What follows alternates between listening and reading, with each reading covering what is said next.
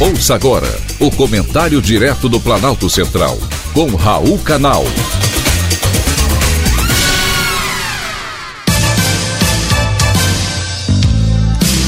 Queridos ouvintes e atentos escutantes, assunto de hoje: voto impresso auditável. Há um ano e dois meses das próximas eleições presidenciais no Brasil, a discussão que estamos vivenciando hoje é sobre o voto auditável. O tema divide opiniões dentro e fora do Congresso. E você, ouvinte, o que pensa sobre isso? Os maiores defensores da proposta são o presidente Jair Bolsonaro e seus aliados mais próximos, como, por exemplo, o deputado Felipe Barros, do PSL.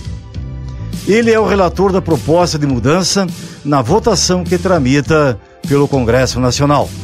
Do outro lado, o Tribunal Superior Eleitoral é claro, é totalmente contra a volta do voto impresso. A Corte alega que a implementação de urnas do voto impresso é caríssima. Traria um custo aproximado de 2 bilhões de reais para os cofres públicos.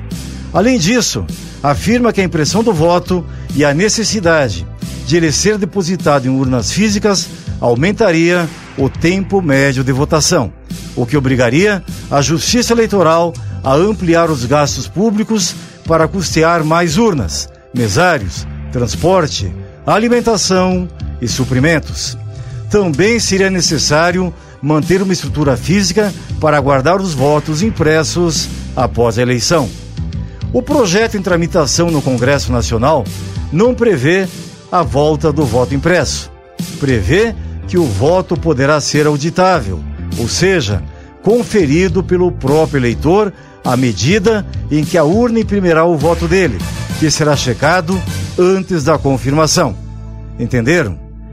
Essa impressão do voto é defendida por especialistas como a única forma das pessoas comuns, sem conhecimento em informática, detectarem eventual fraude digital no caso de as informações serem apagadas das urnas.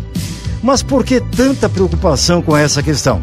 O que nós eleitores sabemos até agora é que um dos candidatos, até outro dia, estava preso por corrupção e que foi solto após o Supremo Tribunal Federal decidir que o juiz que o prendeu seria suspeito por ter trocado informações com os procuradores responsáveis pelo caso. Lula não foi inocentado e, fora da prisão, tem usado de sua liderança para comandar todas as ações necessárias que garantam sua vitória. Preocupação justa de qualquer adversário. Todo software está sujeito a vulnerabilidades e isso não deveria ser uma surpresa.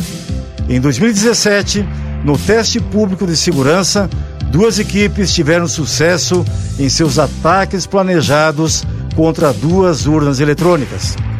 A equipe da Polícia Federal teve sucesso em obter a chave geral de criptografia dos boletins de urna, lendo o conteúdo do flashcard dos computadores, desmentindo que não poderiam ser lidos em computadores não autorizados. Essas informações estão lá, no relatório do deputado Felipe Barros. Estão querendo enganar o povo.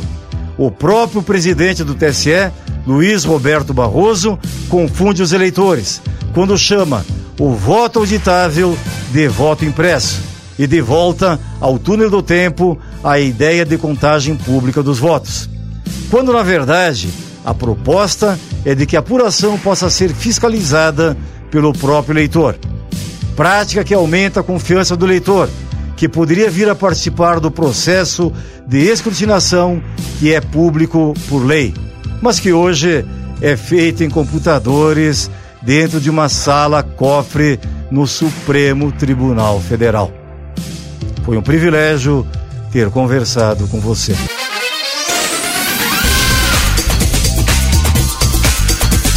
Acabamos de apresentar o Comentário Direto do Planalto Central, com Raul Canal.